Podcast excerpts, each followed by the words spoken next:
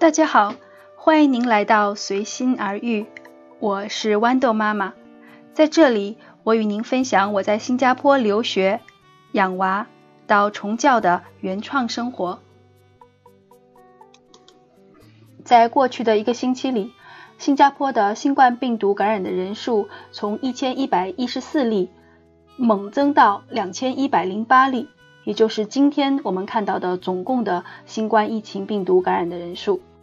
难怪上个星期五，总理给全国人民讲话说，所有非必要的行业，还有加上所有的学校要全部关闭。其中，教育部长王以康大概发表了十二分钟的演讲，主要是在解释之前为什么没有停学，而现在为什么要决定要把所有的学校都关闭。对于停不停学这个问题，我相信每个家长都有不一样的想法。从健康安全的角度来讲，当然应该停了，因为孩子们每天都在一个教室里面，而且一个班里的孩子不低于三十人。万一要是有谁染上了病毒，那整个班肯定完蛋了。但是与此同时，如果孩子们都不上学了，在家里由谁来照顾呢？而落下的学业又该怎么办呢？而尤其对那些今年要参加重大考试的学生的家长来说，更是增加了一份对孩子前途的担心。所以最后的决定就是，学校是关了，但是学习还是不能停止。虽然孩子不用每天去学校了，但是每天还要在家继续学习。如果是我自己的学生，当然是没有什么大问题的，而且他们更加开心了，没有老师管他们。他们在家里爱怎么样就怎么样，只要把学习任务完成就行了，家长们也不会太费心。而幼儿园里的小朋友也不用太担心，他们每天去幼儿园虽然也是学一点知识，但是总体来讲还不会有什么大的影响。而且很多爸爸妈妈也不上班了，可以在家里面自己照顾他们。所以我觉得最愁人的就应该是小学低年级的学生了。就好像我的两个孩子，一个在一年级，一个在三年级。虽然我和我的老公都不用去上班，但是我们还有很多事情要做。就算不去办公室，我们也是通常在网络上进行电话会议，和同事们商量一些事情。如果两个孩子在家，我真的觉得不知道该怎么样应付工作和照顾孩子的学习。但是政策定下来了。不行也得硬着头皮上啊！正式在家学习是从上个礼拜三，四月八号开始的。我还记得那天早上我起得特别早，大概凌晨四点钟我就起来了。我觉得我得制定一下白天的学习和工作计划。我的计划大概是这样子的：大约在早上七点半的时候叫孩子们起床，然后吃早餐，然后八点钟开始进行朗读。英文和中文的朗读，大概八点半的时候开始上线进行学校的在线的学习。我大致写了一下，大约每门科一个钟头吧。以我的大孩子小学三年级的科目为准，主要的功课有英文、数学、科学还有华文。这样算时间就已经到中午十二点半了，然后安排吃午饭，吃完午饭休息一会儿。差不多两点再开始，两点到三点是其他科目的学习时间，而三点到四点半我安排给孩子们进行阅读，四点半到五点半就是他们自己玩的时间。到了五点半的时候，我会让他们去洗澡，然后准备六点钟吃晚餐。吃完晚餐之后，就是给他们收拾一下自己的东西，玩具啊、书本啊什么的。然后就要进房间准备睡觉了。睡前他们可以看看他们的漫画书，而且我一般也会给他们讲讲故事，然后能够争取在八点半的时候能够关灯睡觉。与此同时，我和我的老公也一起把我们的工作室给搭建起来。平时我们一家四口都是有自己的书桌的，要做作业的还是要工作的，都在自己的房间里面进行。而这次在家学习，我们全家人都转移到了客厅里面，使用客厅的大餐桌，一人一个位置，真的好像办公室一样，每个人的前面都有一台电脑，真是煞有介事啊！真的是第一次有这种状态。我的基本原则还是让孩子自己来安排自己的学习，而我在旁边可以做自己的工作，同时他们有什么问题，我们就可以立刻来帮助。新加坡小学的在线学习系统叫做 SLS（Singapore Learning System），大部分的小学都使用这个系统。老师们可以把学生要完成的任务上载上去，而这个系统里面，你进去之后呢？就可以看见你今天需要做什么。你已经开始的任务呢，它就会放到一个啊 in progress 的部分，而你已经做完的呢，就会说你已经完成了，非常的清楚。我的孩子呢，他们以前也进行过这样的 home based learning，就是在家学习，使用过这个系统，所以对他们来讲，并不是什么很陌生的东西。同时，有很多老师还增加了另外一个在线平台，叫做 Padlet。来补充这个 SLS 系统里面的一些不足的功能，总体进展还是挺顺利的。我的老大其实用电脑已经很熟练了，而小的可能还需要一些帮助。当然啦，他们在用这些系统里面的一些功能的时候，一旦遇到什么问题，就会马上来找我或者我老公。所以一个上午下来啊，我觉得我根本不能专心做我的自己的事情。结果基本上也就是看了看邮件，如果有同事在线上找我，就说两句，根本也不可能做什么实质性的工作。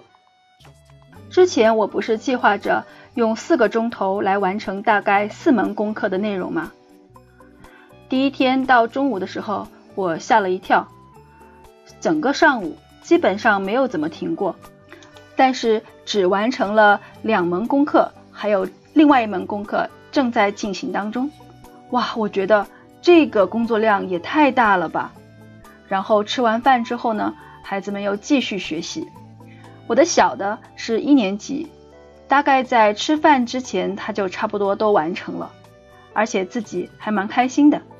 而老大呢，功课相对难一些，而且他本身就有一些小马虎，很多东西他自己觉得做完了，但是我给他检查一下。又发现有很多问题，或者该做的步骤还没有做，这相当于我还是在充当老师的角色，但是没有办法呀。儿子在旁边做作业，看着他写字歪歪扭扭，或者看着他做错了，难道你就闷着不作声？还有一个月的时间才见老师，就把那些问题搁着也不行呀。完成了那些主要科目的学习任务，还有一些其他的科目。比如美术、音乐，还有体育。其实我心里想，干嘛这个时候体育课也要进来插一脚啊？这样子学习到下午三点钟，真的是做不完呐。然后我就自己决定，无论怎么样，到了三点钟或者三点半钟，要停下来，不可以再学了，不管你有没有做完。从三点钟开始，我的两个孩子就开始读课外书了。我还是认为这样的在家学习的时间是最好的，让孩子们广泛阅读的时间。在这个星期之前，我就去图书馆火拼了一回，一共借了四十多本书回来。而且我也对自己说，从三点钟开始，我要投入工作了，不能再被这两个小瓜缠住了。每天我还是要保证一些有效率的时间来完成我自己的工作的。毕竟一个礼拜后。我的理工学院的学生也要开学了，我还有好多课程的内容要准备呢。星期三、星期四忙碌了两整天，总算到了星期五。这个星期五是新加坡的公共假期 Good Friday，所以没有上课内容，我们好好的休息了一下。同时呢，我也在孩子的班级的家长群里面问了问其他家长孩子们的学习情况，比如一天要花多长时间学习啊？他们觉得能够忙得过来吗？我提出了一个建议，问问其他家长是否同意，就是让老师每天的功课的门数不要超过三门，也就是说不要零零碎碎的每天都做很多科，而是一天可能一门课功课多一点，但是呢门数呢不超过三个。但是被其他家长给拒绝了，他们觉得孩子们在家里忙一点比较好。虽然这样会弄得我们也比较忙碌，但是他们觉得对孩子好，他们还是会尽量去应付的，并且认为现在是刚刚开始，是会困难一点，后面大家会习惯的，使用电脑也会更加熟练，问题也会更加少一些。还有一些家长提出来，与其很多功课在电脑上完成，还不如让老师给纸质的一些作业，就是印出来让学生在纸上写，会更好一些。因为现在很多时间都浪费在使用电脑上面，也花费我们很多精力去帮孩子去解决一些问题。如果都写在纸上或者是作业本上，那就简单多了，孩子们可以独立的完成他们需要完成的任务。其实我觉得这一点真的说的很好。其实真的没有必要为了用电脑而用电脑，很多东西还是可以用纸和笔来完成的。为什么不要呢？而且看着电脑的时间过长，对眼睛也是很大的杀伤力呀。当然，也有很多家长说，我们当然也只能尽力而为，很多东西我们做不到的也没有办法，不能什么都要求完美。我想把家长们有一些好的建议写信告诉他们的老师，但是又有很多家长却说，我们尽量不要给老师添麻烦，因为现在要准备在线的学习内容，已经让老师非常忙碌了。其实我觉得，作为老师，大可不必认为安排学习这些事情只是老师自己的任务，他可以和家长们商量，并且聆听家长是怎么想的，而制定出更有效的学习方案来。就像很多公司的产品已经开始接受顾客为他们设计的方案了。总之，大家见仁见智，而最终的目标还是为了让孩子能够在家里更好的学习。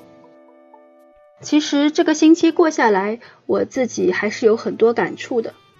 其实我一直在问自己，为什么我们一定要让自己一直这样马不停蹄的工作忙碌呢？为什么既然有新冠疫情的发生，我们就不能让生活慢下来，好好的去体味一下一家人在一起生活的时光呢？好了，今天我就说到这里，感谢您的聆听，我们下一期再见。